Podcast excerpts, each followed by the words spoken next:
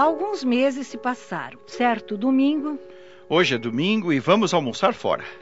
O que você acha? Acho que as meninas vão adorar. Mal a família se acomodou numa mesa de um restaurante discreto, Marcos avistou Jorge, que acabara de entrar com alguns amigos. Disposto a não encarar quem tanto mal trouxera à sua família. Uh, vamos a outro restaurante, Beatriz. Mas Jorge veio ao seu encontro com ares de sarcasmo. Não cumprimenta os amigos, Marcos. Desde quando somos amigos? Acha que tenho o hábito de falar com mau caráter? Desculpe, senhor Perfeição. Só achei que gostaria de saber sobre o Chico. Mas já que não fala com mau caráter, Irritado, Marcos partiu para cima do marginal, agarrando-o pela camisa. Foi necessária a intervenção dos seguranças para separar os dois homens. Marcos e a família se retiraram e Jorge gritou: Seu irmão não passa de um bêbado maltrapilho. Eu já tô cheio de dar esmola para aquele miserável.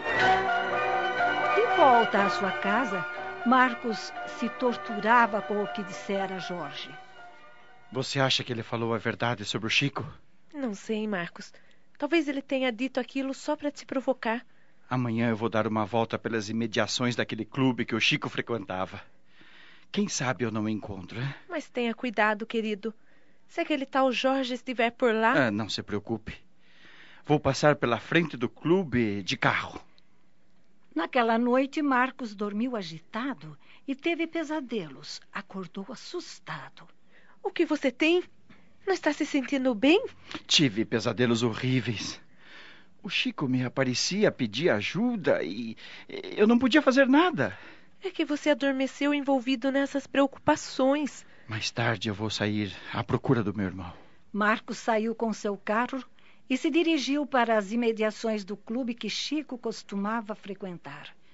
Rodou horas, mas nada de ver o irmão. Desiludido, voltou para casa. O que ele não imaginava é que no dia anterior, Jorge, revoltado, entregara ao Chico o endereço dele, com a intenção de confrontar os dois irmãos. Ainda bem que você voltou, querido. Estava tão preocupada. Não encontrei o Chico e ninguém soube me informar. Vamos confiar na providência divina. Onde estão as nossas filhas? Brincando no jardim. Marcos foi até o jardim apreciar as meninas. Do outro lado da rua, escondido atrás de uma árvore, estava Chico, observando desde algum tempo as sobrinhas. Ao ver o irmão, quase desfaleceu. Que dia será hoje? Quantos anos eu perdi e quantos momentos felizes deixei de partilhar com a minha família? O Marcos está tão abatido e tudo por minha culpa. Gostaria de me aproximar e pedir perdão. Fui mesquinho, egoísta e me esqueci de todos os valores que o papai nos ensinou. Num impulso, Chico saiu de trás da árvore e correu na direção da casa do irmão. Marcos, ao ver aquele homem sujo, barba comprida, cambaleante, sentiu o coração acelerar e uma mistura de dor e agradecimento fizeram com que seus olhos se enchessem de lágrimas. Correu ao seu encontro e o amparou nos braços. Chico, meu irmão! Obrigado, Senhor. Marcos! Beatriz! Beatriz, venha me ajudar! Encontrei o Chico! Chico estava enfraquecido e Marcos chamou uma ambulância para conduzi-lo ao hospital, onde ele ficou desacordado por dois dias. Quando voltou a si, debilitado, começou a refletir ao mesmo tempo que percebia inconscientemente as boas vibrações que os pais desencarnados lhe ofereciam. Senhor, compadece-te de mim, me perdoa. Ampara o meu irmão querido e a minha esposa amada. As lágrimas lhe escorriam pelo rosto e ele sentia que estava no fim. Fora do quarto, a família aguardava ansiosa.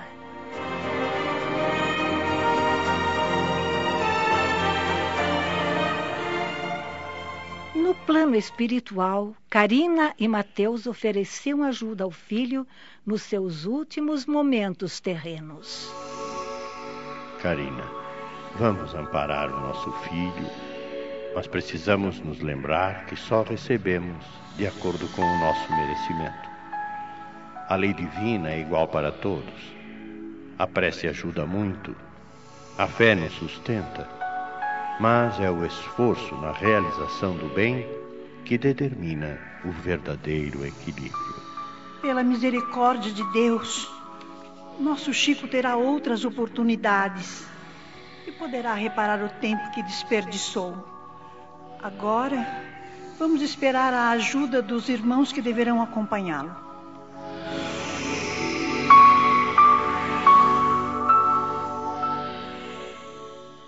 Ao entrar no quarto, Marcos ficou impressionado com a fisionomia do irmão. Agora limpo e barbeado, estava envelhecido, magro e com profundas olheiras. Ao perceber a presença do irmão, Chico falou com dificuldade: Marcos, aproxime-se. É muito bom estar aqui com você, Chico. Por favor, não fuja de novo. Temos muito o que conversar. Minhas filhas querem conhecê-lo. Enquanto emocionado Marcos tentava reanimar o irmão, este cerrou os olhos para a matéria.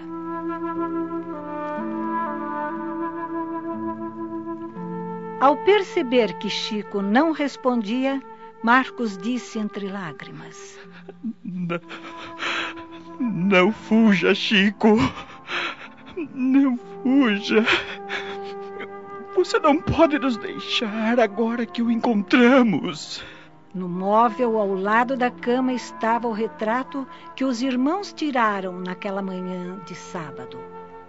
Desgastado pelo tempo, era a imagem viva dos momentos alegres e sofridos de muitas vidas entrelaçadas no aprendizado da evolução. E Marcos concluiu para si: Hoje somos o que fizemos ontem. Porquanto nossas realizações no campo da paz íntima e do progresso humano espiritual vêm através de um passado que está sempre bem presente e vivo em cada um de nós.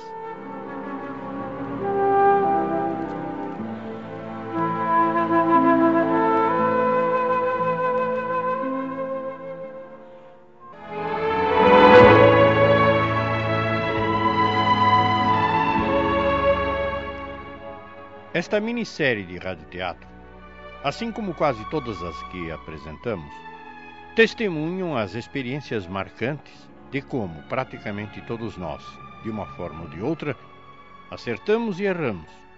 E na medida que abrirmos os olhos e ouvidos, tiraremos conclusões altamente valiosas no permanente aprendizado que devemos extrair da vida. Como familiares ou como relações sociais mais ou menos íntimas, podemos agir com equilíbrio e bom senso ou às vezes sem ponderação mais cuidada. E os resultados, quase sempre, percebemos até a velhice chegar. Em outras oportunidades, mantemos-nos cegos e surdos a verdades mais profundas.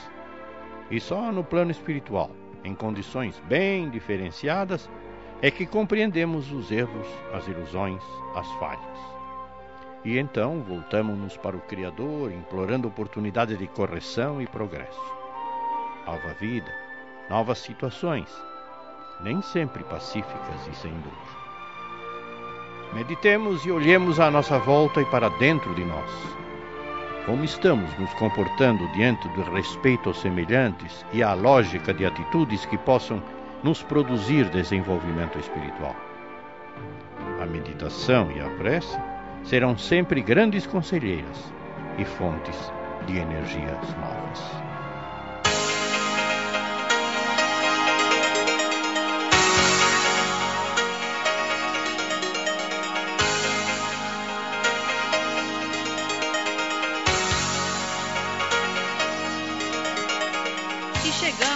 Final da minissérie de Ricardo Magalhães, adaptação de Milu Alencar, Um Passado Bem Presente.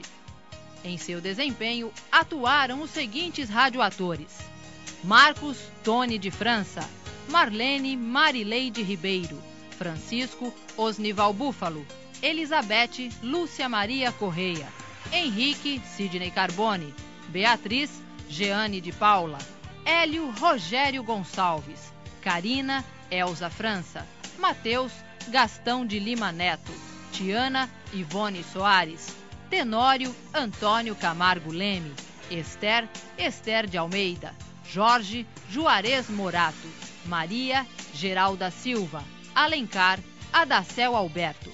Narração Lourdes Soares. Locução e apresentação Rosana Pires. Gravações e sonoplastia Antônio Tadeu Lopes. Comentários Gastão de Lima Neto.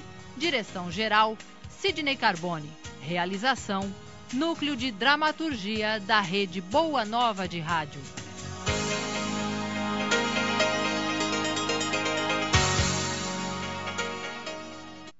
Acabamos de apresentar.